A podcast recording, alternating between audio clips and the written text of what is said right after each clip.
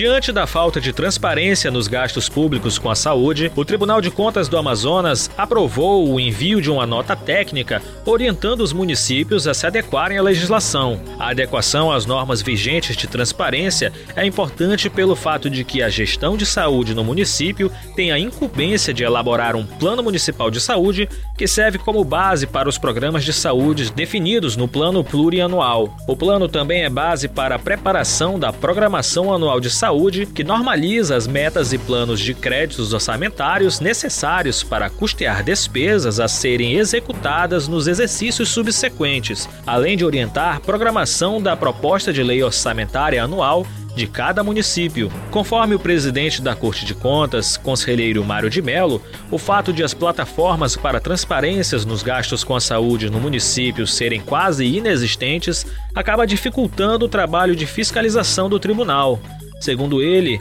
a emissão da orientação técnica faz parte de um primeiro momento, no qual o TCE age de forma pedagógica, ensinando os gestores públicos a se adequarem de forma correta às normas de transparência, para então o tribunal poder realizar as fiscalizações necessárias. A orientação técnica foi coordenada pelo Departamento de Auditoria em Saúde do TCE e contém questionário fechado, abordando os principais temas relacionados aos instrumentos de planejamento do SUS e orçamento da saúde.